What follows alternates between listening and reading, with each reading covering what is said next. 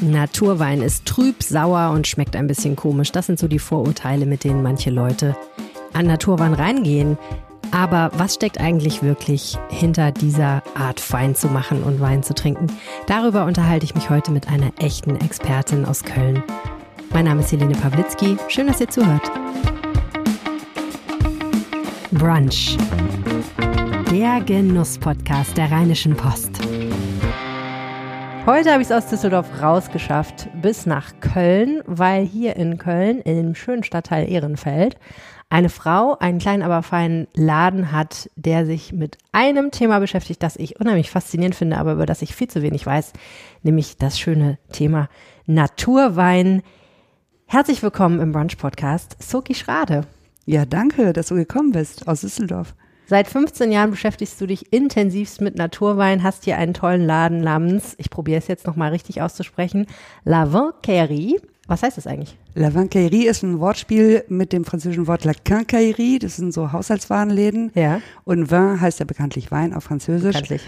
Und ich finde, Wein ist ein Haushaltsgegenstand. Ganz praktisch, wie ein Schälmesser, wie ein äh, Dosenöffner. Verstehe. Gehört Darf in keinem Haushalt. Haushalt fehlen. Na, genau. Okay. Ja, und zu deinem Haushalt gehörte der auch und äh, dann hast du beschlossen, äh, dich des Themas Naturwein anzunehmen. Wie ist es dazu gekommen? Ich war 2008 auf einer Weinmesse in Marseille, auf einer Weinfachmesse, ausschließlich Naturwein. Wie bist du da dann rangekommen? über einen Freund, den ich besucht habe. Und ähm, war das erste Mal auf einer Weinmesse. Ich trinke grundsätzlich nur Wein, also ich bin äh, bekennende Nicht-Biertrinkerin und dachte halt bis 2008, dass ich äh, vergorenen Traubensaft trinke und die Menschen auf dieser Weinmesse haben mir was anderes erzählt. Da sei das drin, da könnte man das reintun. Zum Beispiel?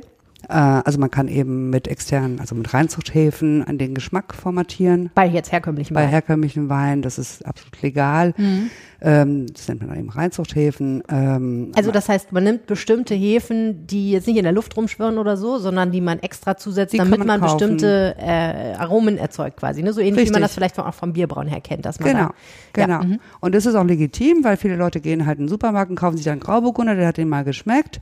Und dann wollen die ja, dass der nächste Grauburgunder, den sie kaufen, auch ähnlich schmeckt. Und wenn Hm. das nicht der Fall wäre, dann wären sie ja enttäuscht. enttäuscht, verwirrt und das will die Industrie definitiv vermeiden. Und deswegen sind diese äh, Rezepturen nun mal gemacht worden, so ab dem, nach dem Zweiten Weltkrieg Mhm. etwa, damit äh, Weine eben genauso wie andere Lebensmittel industrieller hergestellt werden Mhm. und immer gleich sind. Mhm.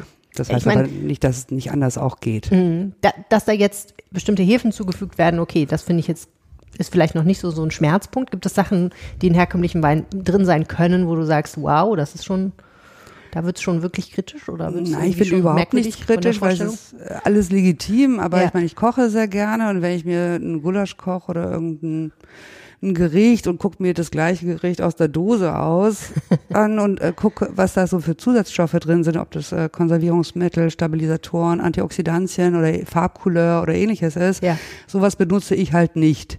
Sowas habe ich nicht in meinem Gewürzschrank. Und deswegen ist das eben so die Frage, was braucht man Minimum, um Wein herzustellen? Und das ist meine Antwort, eine gesunde Traube aus Hm. biologischem Anbau am besten. Und dann kann man da den Saft vergären lassen auf den eigenen Hefen. Spontanvergärung nennt man das. Mhm. Und dann wird es natürlicherweise zu Wein, wenn man es begleitet. Ja. Das ist ja das, wie man auch eigentlich denkt, dass Wein hergestellt wird, ne? Also Richtig, deswegen war ich so sauer. Ja. die Traube wird geerntet und boah, ich weiß nicht so viel über Wein, aber dann wird sie irgendwie ausgequetscht auf irgendeine Weise. Der Saft kommt da raus, dann ähm, sind da Hefen irgendwie, die sind schon da quasi, ne? sind ja überall. Also Ja. das ist auch der Grund, warum, wenn du in deiner Küche irgendwie Mehl und Wasser zusammenrührst, du früher oder später Sauerteig erhältst, weil Genau. einfach irgendwie die Hefen schon überall vorhanden sind. Und dann äh, wird äh, der Zucker, glaube ich, zu Alkohol. Und zu Kohlensäure. und zu Kohlensäure Genau. und dann hast du Wein, ne? Genau. So ist der Das Gedanke. ist die Kurzfassung. Ja, okay. Du kannst mir das gleich noch ein bisschen besser Ja, erklären. aber im Endeffekt ist es das, dass das das Bild von Wein ist, was viele Leute haben. Ja. Und wenn man jetzt sich aber eben anschaut, äh, bei Weinzubehör24.de oder in irgendeinem Reifeisenmarkt, was es da für verschiedene sogenannte önologische Mittel da zu kaufen gibt, um eben die Weine in eine bestimmte Richtung zu kriegen, damit sie halt immer gleich schmecken oder eben angeblich stabil sind. Das müssen wir auch erstmal definieren, was Stabilität im Wein heißt. Und das halt niemandem gesagt werden muss. Mhm. Das finde ich eben so eine Nicht-Transparenz, die Ja. mir nicht gefallen hat. Und deswegen bin ich eben Richtung Naturwein gegangen. Genau, und also du hast gesagt, du bist richtig sauer geworden und als nächstes hast du dann beschlossen, Jetzt mache ich einen Laden auf? Ja, so in etwa. Also ich hatte halt beschlossen, dass ich nur noch das trinken möchte, dass ich halt diese unbekannten Cocktails nicht mehr in mich reinschütten möchte. Äh, eine Marktrecherche damals hatte ergeben, dass es halt nur einen Händler mit drei Weinen im Sortiment gab in Dorsten und dann habe ich halt eine Palette gekauft und einen Gewerbeschein angemeldet und habe halt einen Weinhandel aufgemacht. Das war 2009 dann eben, also genau, es ist glaube ich der älteste Naturweinladen Deutschlands, mhm. Kerry. Immer hier? Im Jahr 2007 bin ich hier nach Ehrenfeld gekommen. Mhm. Okay, und wie haben die Leute reagiert auf das Thema damals? Ja, das kann ja gar nicht sein. Also ich hatte mich ja verhört, ich sei ja auch blond, äh, ähm, vor allem Männer, ja, also jeder Wein braucht mindestens 80 Milligramm Schwefel, weil über Schwefel haben wir noch gar nicht geredet. Also eben Schwefel ist halt auch so ein Punkt, äh, der halt oft reinkommt. Schwefel ist überhaupt nichts Schlimmes, ist eine Antioxidantien und Antibakterium. Und jeder Wein hat ein bisschen Anteil Schwefel durch die Vergärung, aber eben die meisten Naturweine, die ich hier führe, haben halt gar keinen zugesetzten Schwefel und man erlaubt halt immer noch so ein bisschen Schwefel bei Naturwein. Mhm. Ja. Ähm, und das wurde mir halt eben gesagt, das kann nicht sein, ich hätte mich verhört. Oder andere haben gesagt, ich habe ja nur Naturwein im Sortiment. Und dann habe ich so gefragt, ja, auf welcher Hefe ist denn denn vergoren? Und wurde der geklärt? Wurde der geschönt? Wurde der geschwefelt? Wurde der filtriert? Und meine vielen Weinhändlerkollegen hatten einfach gar keine Antwort auf diese mhm. Frage. Mhm. Hatte die nicht so interessiert bis zu dem Nein, Zeitpunkt? Nein, und das ist ein ne? War kein Thema. Kommunikationsunterschied einfach zwischen der herkömmlichen Weinwelt und der Naturweinwelt. In der herkömmlichen Weinwelt spricht man über große Qualität oder über hohe Qualität oder ähm, besondere Qualität, ohne das Wort Qualität zu definieren. Mhm. Man spricht von, der lag nie auf der Hefe oder ist in einem neuen Barrik ausgebaut. Ja, was heißt denn das für uns? Ob das jetzt irgendwie, schmeckt es uns deswegen besser? Ich glaube nicht. Also, weil kaum jemand weiß genau, was damit gemeint ist. Und mir war halt wichtig, also für mich ist Qualität eben ein reines Produkt zu haben, damit ich weiß, was ich trinke. Und deswegen möchte ich über die Herstellung was wissen. Und das ist, glaube ich, ein Kommunikationsunterschied zwischen diesen Welten. Mhm. Wobei mein Eindruck schon auch von der herkömmlichen Weinwelt ist, dass da sehr aufs Detail geschaut wird, aber vielleicht auf andere Details. Ne? Also natürlich, das finde ich, macht die Weinwelt ja auch so vielfältig, aber dadurch auch manchmal ein bisschen schwer zugänglich für den Laien oder den Gewohnheit, den normalen Trinker sozusagen, ne?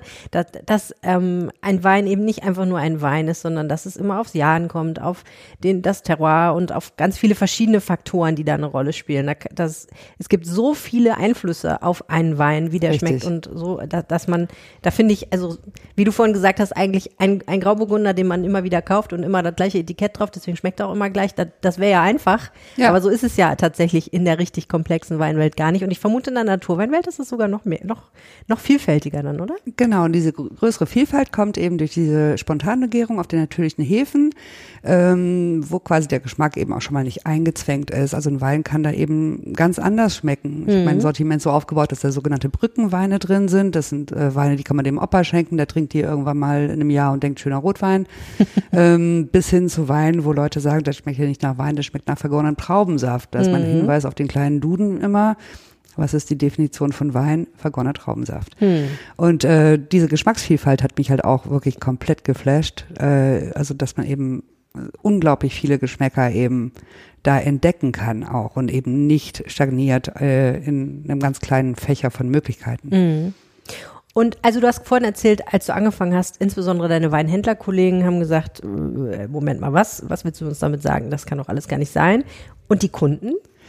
Ich habe ja ganz langsam angefangen. Also ich habe so gedacht, erstens äh, gibt es, gab es damals noch nicht so viele Naturweingüter. Das ist sehr gewachsen seitdem.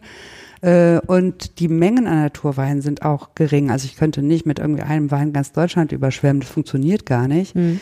Äh, Klammer auf, äh, Naturweingut hat zwischen fünf und sieben Hektar und macht zwischen 40 und 50.000 Flaschen im Jahr. Warum ist das so?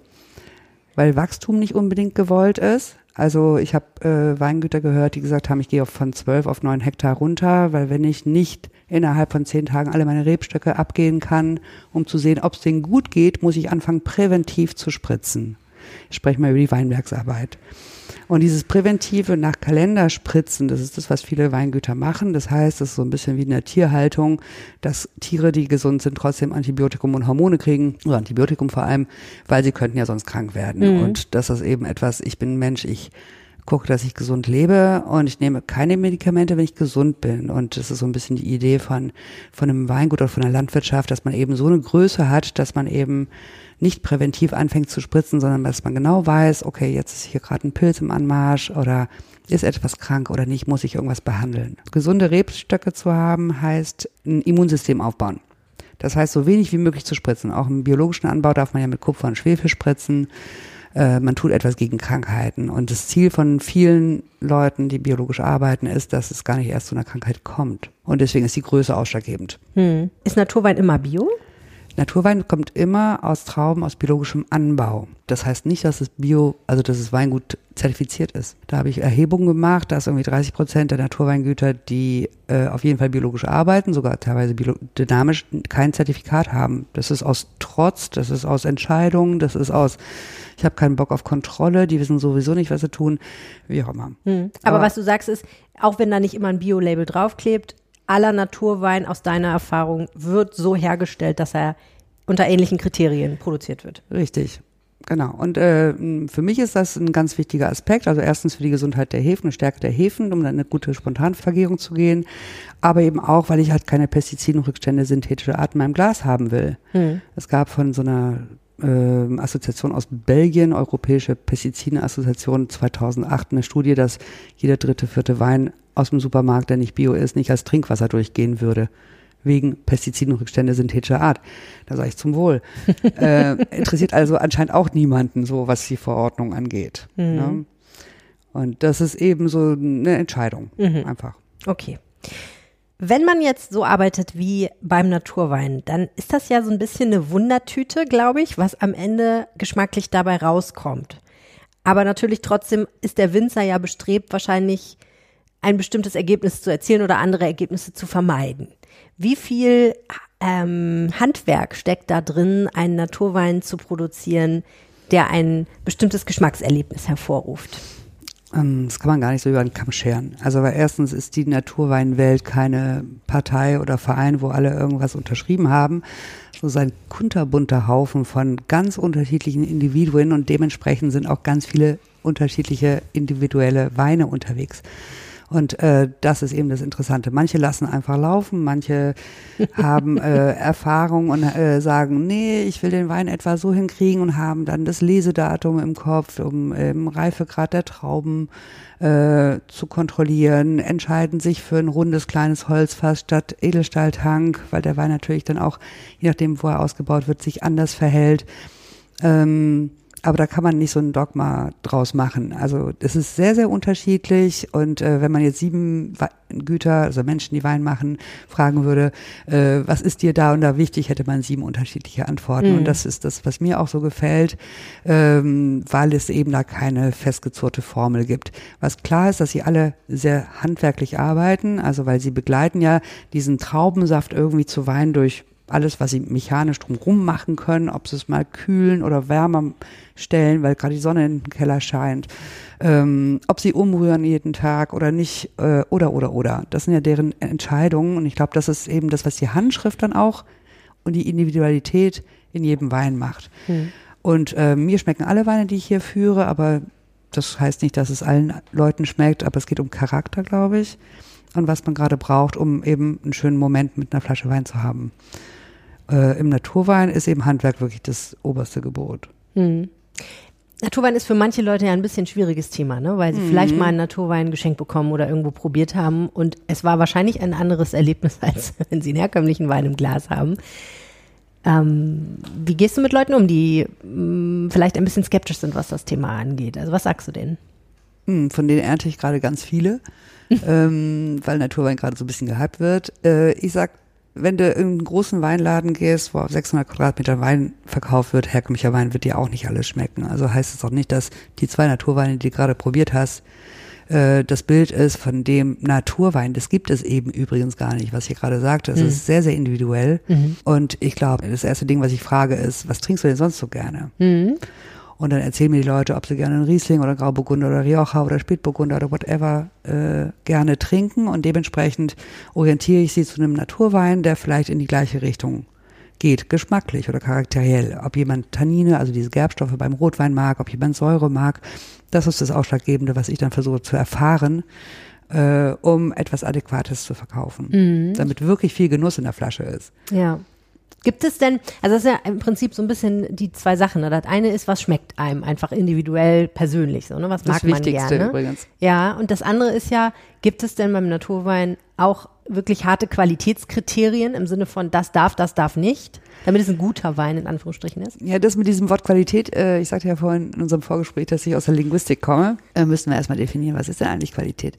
Und als ich 2009 da Richtung Wein ging, habe ich versucht, eine allgemeingültige Definition für guten Wein zu finden. Mhm. Habe keine gefunden. Im Umkehrschluss wusste ich dann, also wenn es die nicht gibt, dann darf ich mir meine Definition machen, was verstehe ich unter einem mhm. guten Wein. Und im Umkehrschluss heißt es, dass alle, die jetzt zuhören, sich auch selbst übrigens ihre eigene Definition machen können. Also mhm. einfach sich fragen, was ist mir wichtig, wenn ich eine Flasche Wein aufmache? Wie viel Geld möchte ich dafür ausgeben? Ist mir wichtig, ob Bio ist? Möchte ich wissen, was ich trinke oder Hauptsache schmeckt? Und ich meine, das sind eben so Sachen, die man erst richtig gut machen kann, wenn man eben auch weiß, was Naturwein ist oder wie sowas schmecken kann. Mhm. Ähm, und eben die Unterschiede kennt. Erst dann kann man entscheiden, eine Meinung haben. Ja. Das ist meine Meinung. Und das ist eben äh, das Wichtige, glaube ich, dass man sich selber entscheidet. Weil Qualität von Wein ist für mich eben, dass es auf jeden Fall ein reines Naturprodukt ist. Mhm. Und dadurch akzeptiere ich natürlich auch Unterschiede von Jahr zu Jahr. Ich verkaufe aber keine Weine, die ich nicht selber probiert habe. Also man kann eben auch im Naturwein nicht einfach blind nachbestellen. Erstens, weil die Menge gar nicht da ist. Das heißt, man muss jedes Jahr leider die neuen Jahrgänge probieren. Das ist ein ganz Hart. schwieriger Job. Ja. Ganz schwierig, ja, kann ich verstehen. Jetzt ist es ja nun mal so, nicht jeder von uns wohnt in Köln-Ehrenfeld oder Umgebung. Das heißt, nicht jeder kann bei dir vorbeikommen und sich beraten lassen. Ähm, und ich vermute auch die aller, also viele Leute werden tatsächlich Schwierigkeiten haben, einen Laden zu finden, der sich auf Naturwein spezialisiert hat. Das gibt es einfach nicht so häufig. Das heißt, ganz viele Leute werden wahrscheinlich aufs Internet zurückgreifen müssen, wenn sie sagen, ich will mich irgendwie mit dem Thema beschäftigen, ich möchte das trinken. Was rätst du Menschen, die darauf zurückgeworfen sind? Womit sollten die anfangen? Wie finden die vielleicht einen Einstieg in das Thema? Also Sie können mich jederzeit anrufen. Ich habe eine Telefonnummer auf meiner Webseite. ich mache Telefonberatung auch. Ähm, das ist der erste Punkt. Mhm. Äh, kritisch sein auf jeden Fall ist auch ganz wichtig zu hinterfragen, wenn jemand sagt, ich verkaufe Naturwein, was verstehst du drunter? Also einfach mal eine Definition hören mhm. von Naturwein, äh, von den Händlern oder Händlerinnen. Und aus deiner Sicht ist die Definition vergorener Traubensaft? Es ist so, dass es noch kein geschützter Begriff ist. Das heißt, deswegen ist gerade so eine Grauzone entstanden, dass alles Mögliche sich Naturwein nennt. Aber äh, dieses Wort wird benutzt, ohne dass davor gesagt wird, was man darunter versteht. Ja. Und das ist gerade ein bisschen äh, schwierig. Also, weil wir haben auch die sogenannten Orange Wines, die Maische vergorenen Weine die äh, auch rumkräuchen und fleuchen und alle denken, Orange Wine ist immer Naturwein, was aber eben nicht stimmt, weil Orange Wine heißt einfach nur, dass weiße Trauben so ausgebaut wurden wie Rotwein. Aber das heißt noch lange nicht, dass sie aus biologischem Anbau kommen oder hm. ne, der ganze Rest der Definition. Für mich ist Naturwein, wie gesagt, eben aus biologischem Anbau, handgelesen, ist es auch meistens. Ja. Spontan vergoren auf den eigenen Hefen, nichts rein, nichts raus während der Vergärung und vielleicht bei der Abfüllung ein bisschen Schwefel. Ja. Und da sind wir bei höchstens 30 Milligramm pro Liter. Aber was ich sagen wollte noch, andere Orientierung wäre noch mein Buch zu lesen. Ich mhm. habe ein Buch geschrieben, das ja. heißt Natürlich Wein äh, aus dem, vom Christian Verlag und es gibt es in jeder Buchhandlung. Ja. Das wäre das. Dritte Möglichkeit ist, am 9., 10. März nach Köln zu kommen. Ah. Äh, ich veranstalte nämlich zum achten Mal den Weinsalon Naturell, das ist eine reine Naturweinmesse am Wochenende der Prowein in Düsseldorf. Man muss ja ein bisschen David gegen Goliath machen. Ne? ähm, und da sind 74 Ausstellerinnen und Aussteller aus äh, acht, neun Ländern Europas mit ihren Naturweinen. Und da kann man einfach mal reinschmecken auch nochmal. Gerne auch Menschen vom Team von der Weinmesse ansprechen zur Orientierung, dass man sagt, hier, ich trinke gerne das und das und das. Wo soll ich denn probieren gehen? Und das sind mehrere Möglichkeiten, ja. um den Weg Richtung Naturwein zu finden. Also heiße Tipps für Leute, die den Podcast rechtzeitig hören und ansonsten mal auf Suki Schrades Website schauen. Das ist eine gute Idee. Wie trinkt man denn denn richtig, in Anführungsstrichen? Also, ne, ich meine, so ein paar Regeln kennt man ja rund um Wein, wenn man Wein trinkt, ne, bestimmte Temperaturen und so weiter und so fort. Ja, viele Leute wissen gar nicht, was das bedeutet. Und nee. ich bin so ein Mensch, der immer gesagt hat, Was heißt denn, man macht das so, wer es Mann, kenne ich nicht. Ja. Also deswegen habe ich alles ausprobiert mit Wein. Was heißt denn das jetzt eigentlich mit der Temperatur? Und wieso trinkt man eigentlich Weißwein kälter als Rotwein? Ja. Was macht das eigentlich mit dem Weißwein, wenn wir den wärmer trinken? Was ist denn mit dem Rotwein kühl getrunken? Wir können machen, was wir wollen übrigens.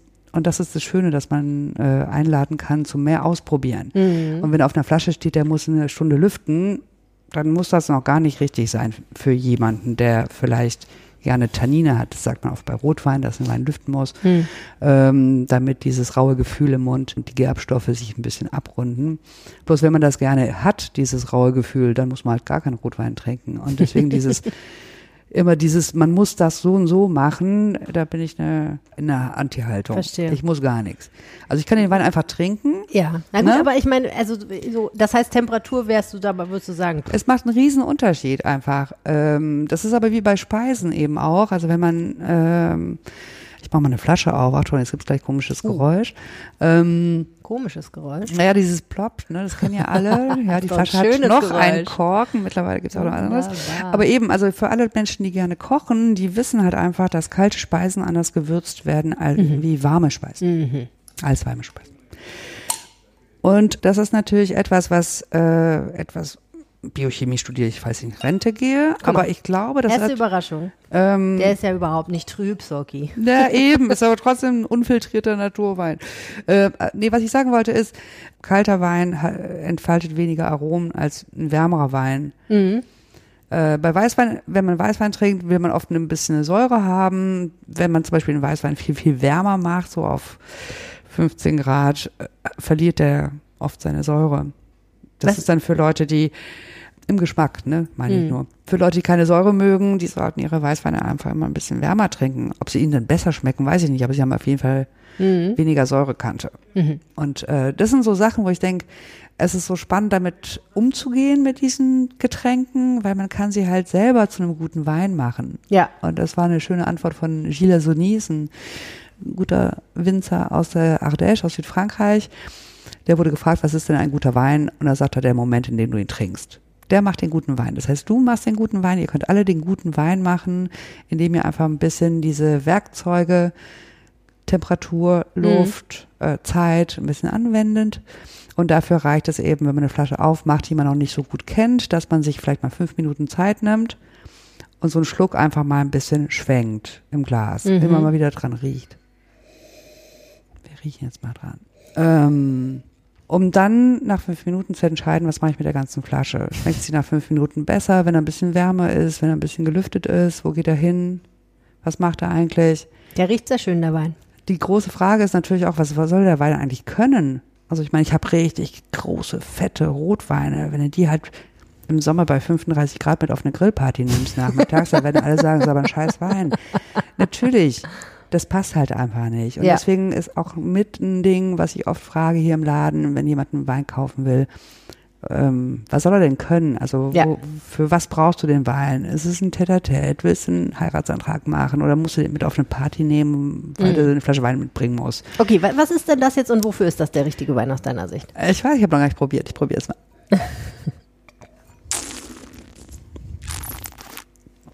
Das ist ein Essensbegleiterwein. Der ist ganz schön voll. Wie heißt der denn? Das ist ein Weingut, was auch zur Weinmesse kommt. Den Wein führe ich gar nicht. Der heißt ähm, Pifounours von Delhomme. Wird meiner, von meiner guten äh, Kollegin Claudia Sondheim von Origine in Berlin verkauft. Ich habe keine Ahnung, was es ist. Ich habe hier manchmal so Probefläschchen. Und das ist eben ganz schön, wenn man so ein Casting macht für die Weinmesse. Wie schmeckt er dir denn? Also, wenn du mich vorhin gefragt hättest, was, was trinkst du denn normalerweise, hätte ich was ganz Schreckliches vielleicht gesagt, nämlich ähm, Es ist nie schrecklich. ich trinke gerne äh, feinherbe Rosés, weil ich das immer cool finde, wenn es punchy süß ist und punchy sauer. Und Okay. dann so dieses, dass das miteinander so konkurriert und ringt. Das finde ich immer ganz toll. Okay, da muss ich vielleicht eine Klammer aufmachen. Also wir haben ja vorhin gesagt, dass Naturwein so hergestellt wird, dass man halt die Hefen, den kompletten Zucker zu Alkohol vergären lässt. Sprich, es gibt im Naturweinbereich so gut wie keine Weine mit Restzucker. Also es gibt so ein paar Ausnahmen, weil wenn so eine Vergärung über ein Jahr dauert und du brauchst Platz in deinem Tank, Äh, Im Keller musst du vielleicht mal was abfüllen, was halt noch nicht komplett fertig ist. Aber per se gibt es eben nur durchgegorene Weine, was ein ganz wichtiger Hinweis für Fructoseallergiker sind, ist, weil äh, der Begriff trocken, was auf Weinflaschen steht, heißt zwischen 0 und 9 Gramm Restzucker auf einen Liter. Und ich hatte mal so eine Recherche gemacht, dass, äh, vielleicht ist, stimmt es auch heute nicht mehr, dass über 90 Prozent der deutschen Weißweine, die sich trocken nennen, mindestens 4 Gramm Restzucker haben. Ab äh, nächstes Jahr auf den neuen Etiketten wird es eine Nährstofftabelle gehen. Das wird spannend. Oh, oh Gott, mit Kalorien auch noch wahrscheinlich. Ähm, genau. das heißt, also Alkohol ist auch, ne? Kalorien. Frucht, Fructoseallergiker haben, haben mit äh, Naturwein potenziell weniger Probleme, weil da keiner mehr drin ist. Ich hatte hier ganz extreme Allergiker, die gesagt haben, ich verstehe das nicht. Ähm, ich trinke doch schon immer trockene Weine und ich vertrage aber anscheinend keinen Wein mehr. Und durch meine Mm. Fragerei kam dann raus, dass sie Fructoseallergiker sind. Wo ich gesagt habe, dann musst du, da geht es nicht um Naturwein, sondern du musst halt fragen, dass der Wein halt wirklich durchgegoren Mm, ist. Du musst halt nach dem Restzuckergehalt fragen. ja. Und das ist aber eben diese schwammigen Verordnungen, die gemacht wurden, angeblich zur ähm, Orientierung der Verbraucherinnen und Verbraucher im Wein, ähm, weiß halt bloß keiner. Ja. Und das ist halt ein bisschen blöd. Mhm. Bei Naturwein kann man sich fragen, ob man Alkohol verträgt. Bei Histaminunverträglichkeit kann ich nichts machen, weil das ist auch ein, Ja. ein Stoff, der halt durch die Vergärung entsteht. Ja, Muss man probieren. genau. Ich für meinen Part äh, trinke nur noch ungeschwefelte Weine, weil ich von 30 Milligramm Schwefel schon Schädel krieg. Okay. Also jeder, der Probleme im Kater hat, kann es ja mal probieren mit Naturwein. ich ähm, habe jetzt zwischendurch übrigens mal, weil Naturweine sind ja auch unfiltriert und man muss sich das so vorstellen, dass eben bei einer Filtration auch diese Gärkohlensäure, die entsteht, auch rausgehauen wird. Das heißt, viele Naturweine haben noch ein bisschen Gärkohlensäure. Und Gärkohlensäure ist auch eine Säure. Ja, Und man schmeckt ja so manchmal das Glas bei einer Weinprobe und viele wissen gar nicht, warum sie es tun. Das ist, damit da Sauerstoff reinkommt, damit die Aromen gelüftet werden. Ich sage immer, der Sauerstoff ist wie der Applaus, der lockt die Aromen aus den Kulissen Aha. raus, damit die endlich sich mal zeigen. Wenn wir einen jungen Naturwein auf dem Tisch haben, lohnt sich wirklich dieses Entgasen, dass man diese Aha. Kohlensäure mal raushaut. ist der jung? der ist gar nicht so jung, aber trotzdem kann man es mal machen. Jung heißt äh, Zwei, drei Jahre, so ist immer noch jung. in der Flasche. Ähm, Ja, schön schaumig jetzt. Und ähm, dann, weil wenn da Kohlensäure drin ist, da kommt äh, erstmal kein Sauerstoff rein, um wirklich die Aromen zu Ja. lüften. Und deswegen lohnt es sich eben in diesen fünf Minuten, Ja. die man sich da vielleicht mal nimmt, um den Wein ein Ja. bisschen zu checken. Genau, weil, wenn ich das kurz noch einhalten darf, du hast mich gefragt, wie schmeckt der dir? Also Ja. ich ähm, irgendwie ganz okay, aber ein bisschen, irgendwie so ein bisschen flach fand ich den so. Irgendwie so, Also- da war so ein bisschen, Und das ist ein richtig wichtiges Vorhang war Ding. noch zu praktisch, ne? So. genau. Und jetzt Sauerstoff rein. Jetzt Jetzt, gucken wir mal, Jetzt ob da passiert's. irgendjemand mal auf die Bühne Okay, kommt. Achtung.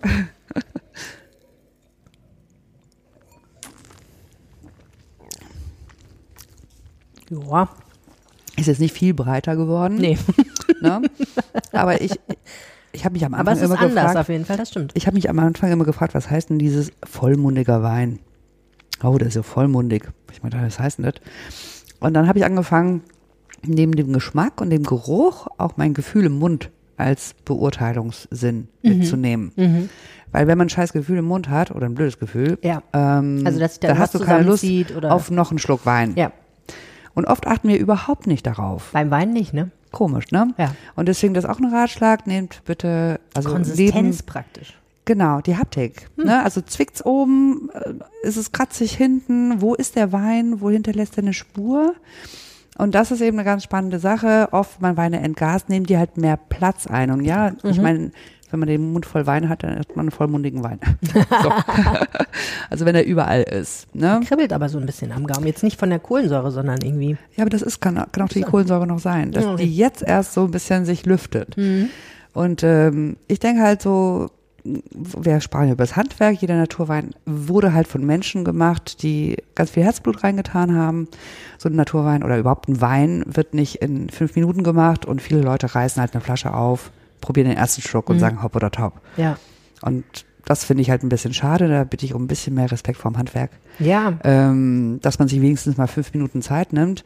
Übrigens gilt das für alle Weine, die von kleinen Weingütern kommen, egal ob sie äh, synthetische Mittel äh, ausgebracht haben, egal ob sie Biowein machen. Das können, das kann man irgendwie auf dem Etikett lesen, wer den Wein abgefüllt hat übrigens. Mhm. Da weiß man, ob es eine Gutsabfüllung ist oder ob das einer von den drei großen Abfüllern Deutschlands ist, der für die Großbetriebe Ja. abfüllen. Und das finde ich, sind wir denen schuldig. Wir haben ein Weingutssterben gerade, auch in Deutschland, von kleinen Weingütern, die gar nicht mehr wissen, wie sie es machen sollen, mit äh, 90 Cent an Aldi den äh, Liter Wein verkaufen oder eben doch irgendwie was anderes machen. Ja. Und das ist so ein kleiner Hinweis, ähm, dass wir auch ein bisschen Zeit uns Ja. gönnen können, damit wir diese, dieses Handwerk respektieren einfach. Lass mich kurz einmal äh, fragen, ob du folgende Einschätzungen teilen würdest oder beknackt findest. Mein Eindruck ist vielleicht ein folgender Vergleich, wenn man immer viel Fastfood und Fertiggerichte gegessen hat und dann umschwenkt auf selber gekochtes Essen, Richtig.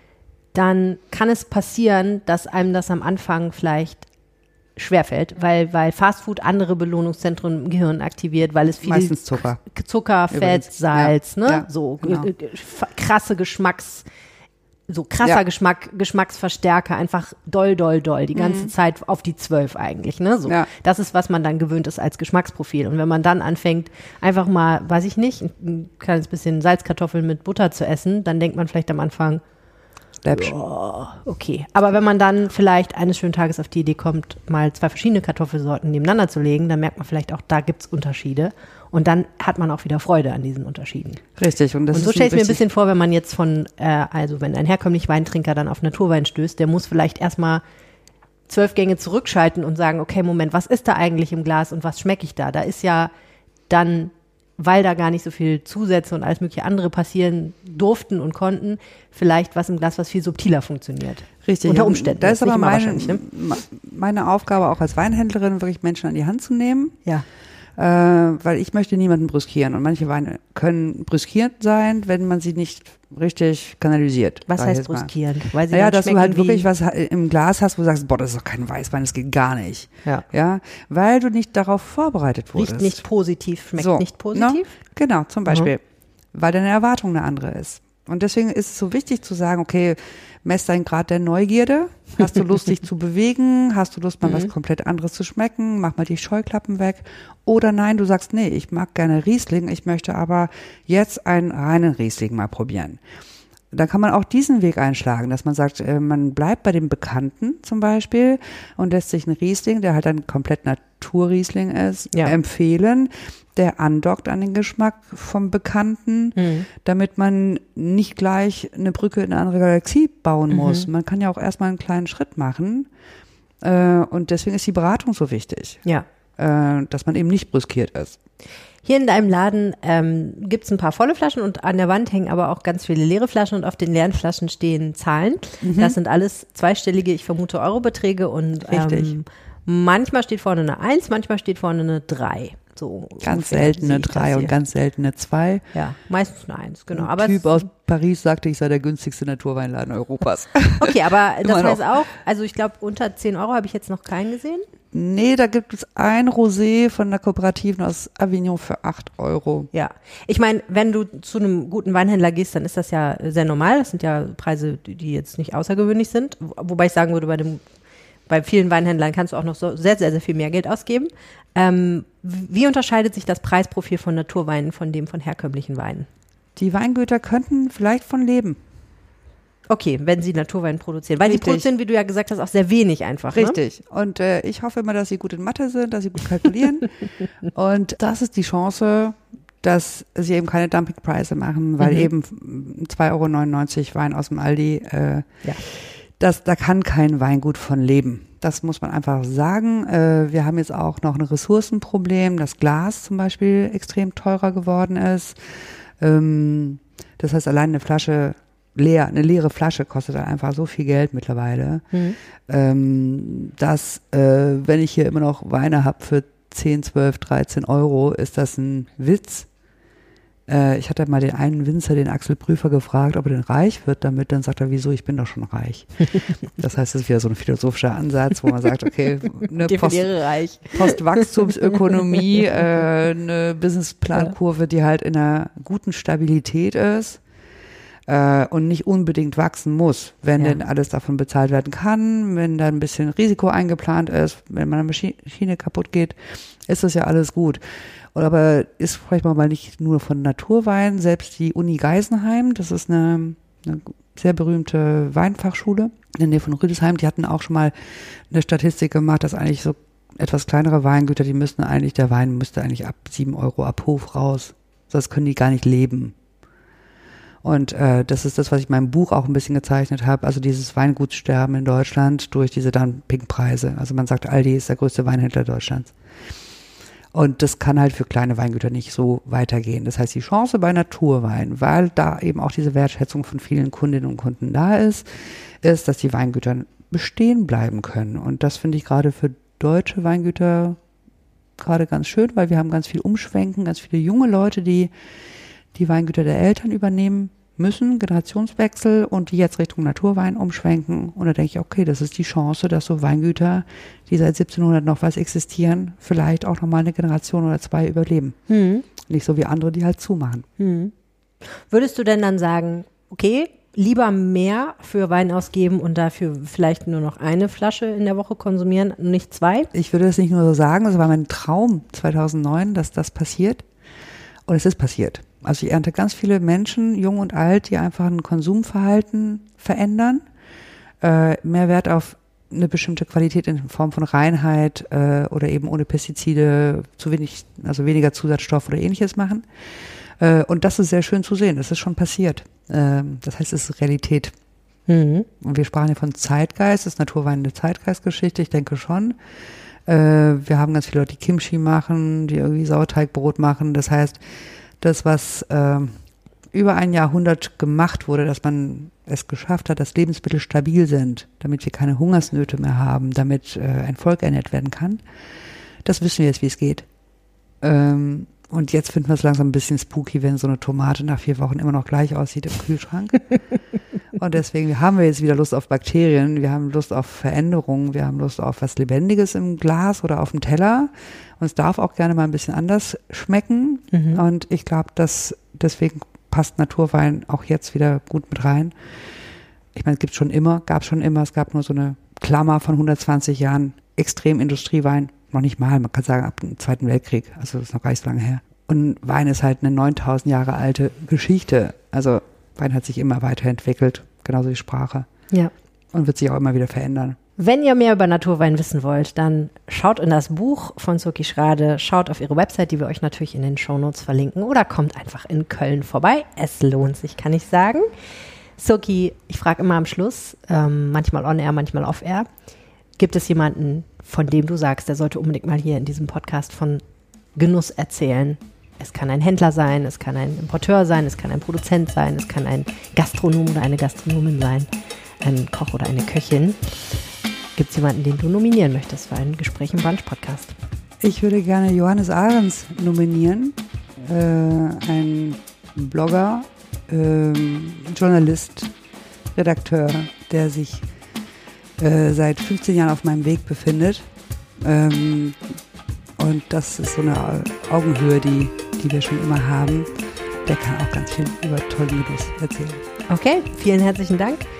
Wie immer gilt, äh, wenn euch diese Episode gefallen hat, dann empfehlt uns gerne weiter auf dem Weg, der euch am liebsten ist. Mein Name ist Helene Pawlitzki. Danke fürs Zuhören. Genießt die Zeit. Na, war das ein Genuss? Dann folgt Rheinische Post Brunch in eurer Podcast-App, um keine Episode mehr zu verpassen.